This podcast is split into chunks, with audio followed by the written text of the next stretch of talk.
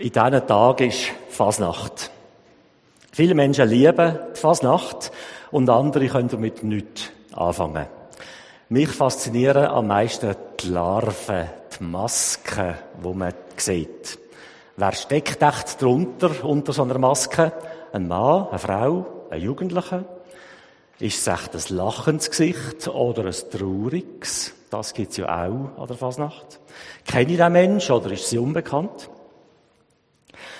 Masken helfen zu spielen, helfen Fantasien ausleben. Man kann einmal Seeräuber sein oder Zauberer, Prinzessin oder Zigeunerin und das alles ohne grossen Aufwand. Es braucht nur ein bisschen Schminke, andere Kleider, eine Maske und schon ist man jemand anderes. Man kann mal eine Rolle spielen, wo man sonst nicht macht, wo sonst zu kurz kommt.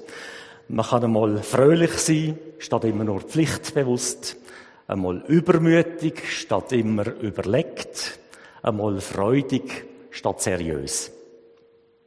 Maske. Tragen Menschen nur an der Fasnacht Maske? Oder haben wir die manchmal auch im Alltag aufgesetzt? Masken haben einen schlechten Ruf. Man versteckt sich dahinter. Aber sie schützen auch. Das haben wir bei Corona erlebt. Masken im, Masken im übertragenen Sinn verhindern auch, dass sie bloßgestellt wird. Sie schützen die Stellen, wo ich verwundbar bin. Sie verdecken meine schwachen Stellen. Schließlich mag man nicht jedem sein Innerste zeigen. Und wenn es einem schlecht geht, wird man auch nicht jeden belasten damit. So kommen Masken einen besseren Ruf über. Sie haben auch ihre Vorteile, wie fast alles im Leben, Vor- und Nachteil. Darum gehe ich dann einen Schritt weiter und behaupte, wir brauchen Masken. Könnten wir leben ohne Anstand, gute Sitten sind wichtig für unser Zusammenleben. Frieden ist gut und wichtig und gleich gibt es immer wieder Streit, eben bis hin zum Krieg. Wenn wir unsere Konflikte friedlich lösen, und das hoffe ich natürlich, wenn wir unsere Konflikte friedlich lösen, dann übernimmt der Anstand die Funktion von einer Maske.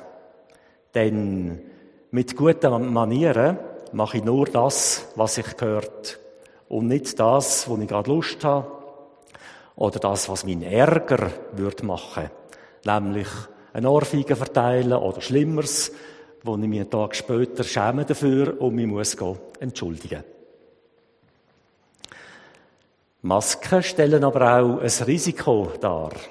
Wenn ich mich zu lang hinter einer Maske verstecke, dann macht mich das krank. Wenn ich fremde Gewohnheiten übernehme, kann das wie eine Maske wirken.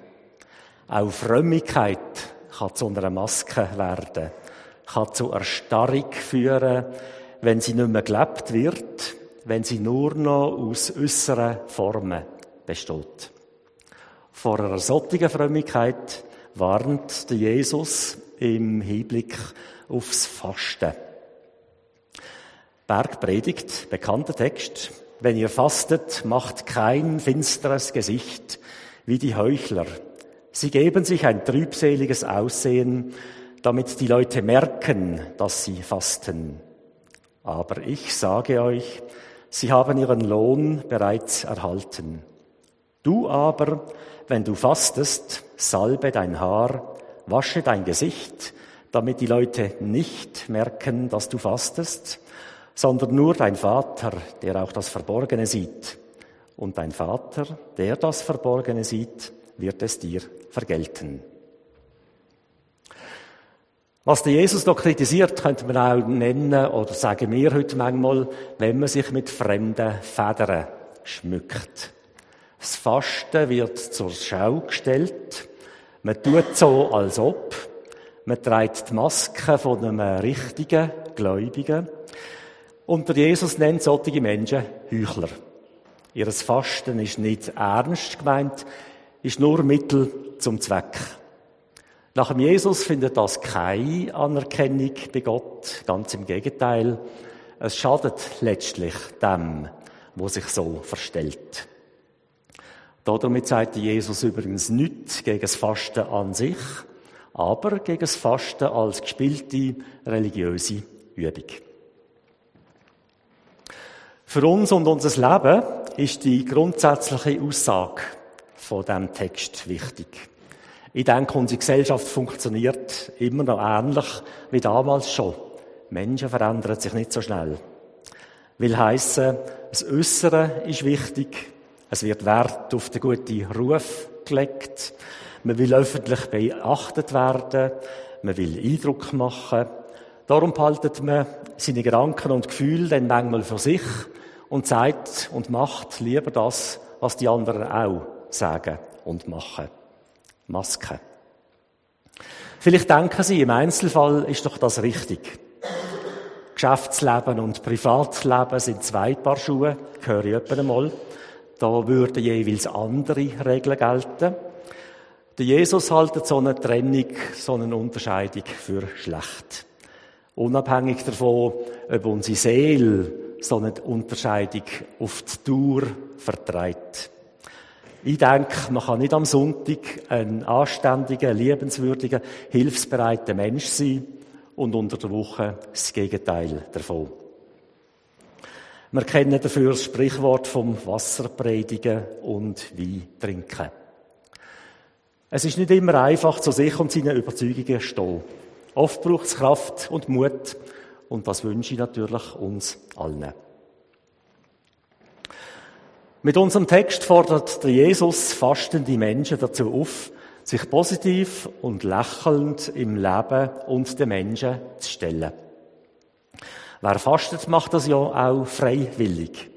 Jede Form von Fasten, jede Form von Glauben ist freiwillig. Und ich kann mich dann nicht über das beklagen, was ich selber gewählt habe was ich freiwillig mache. Sonst bin ich natürlich unglaubwürdig.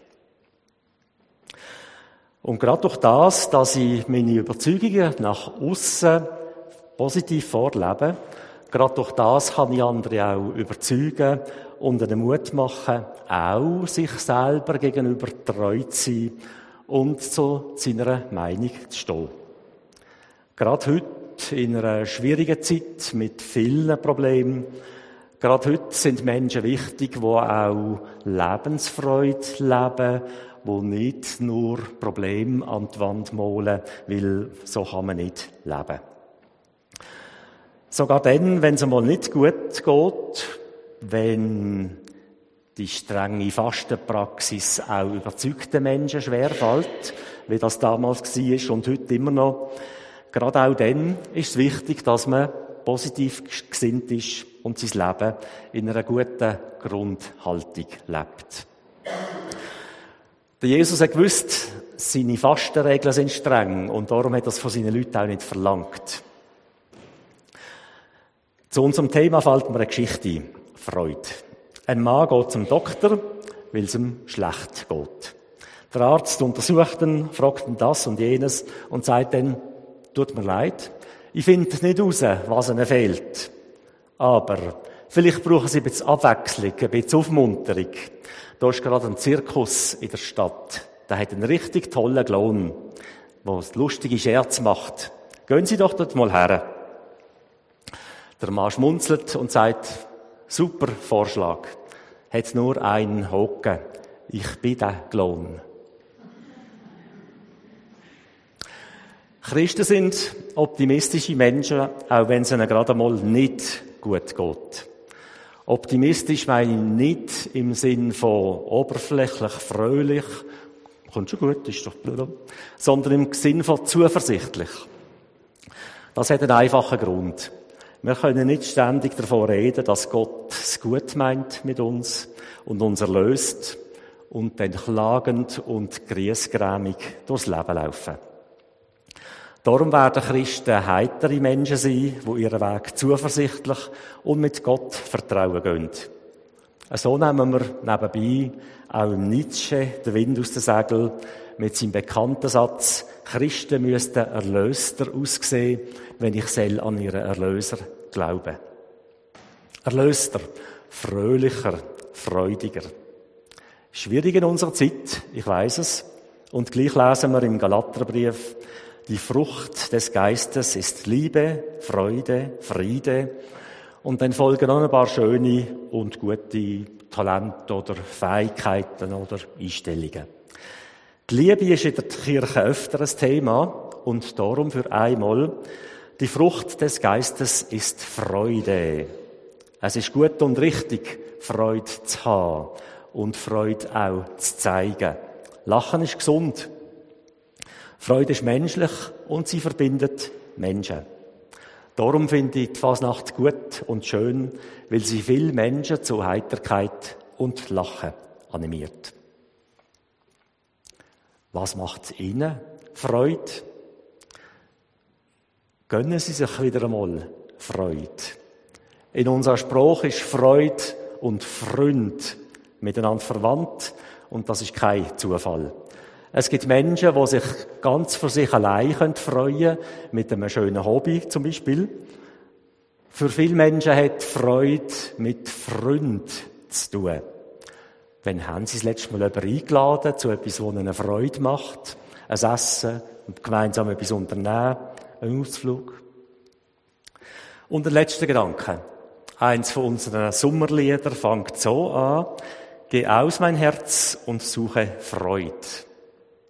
Wenn wir die Freude nicht in den eigenen vier Wänden finden, dann müssen wir rausgehen und sie suchen. Bei Menschen, die wir gerne haben, draussen in Gottes schöner Schöpfung, irgendwo an einem schönen Ort in den Bergen. Freude finden wir in Gottes Schöpfung, weil wir dort hergehören, weil wir verwandt sind, weil die Schöpfung mit uns zu tun hat, weil wir leben von ihr. Freude finden wir aber auch mit Menschen, die wir gern haben. Lachen ist gesund. Und darum, der Pfarrer flickt seinen Gartenhag und nagelt lockere Latten besser an. Ein Bub aus der Nachbarschaft steht dabei und schaut neugierig zu. Das möchte ich wahrscheinlich auch können, sagt der Pfarrer zu dem Bub. Buh, sagt er, das kann ich schon lange. Mein Vater ist Schreiner, dort kann ich gut hämmern. Warum schaust du denn so interessiert zu? Will der Pfarrer wissen. Und der Bub sagt, weil ich hören will, was der Pfarrer sagt, wenn er sich auf den Daumen haut. Ich weiß nicht, was der Pfarrer mit dem Hammer dann gesagt hat, aber ich sage jetzt Amen.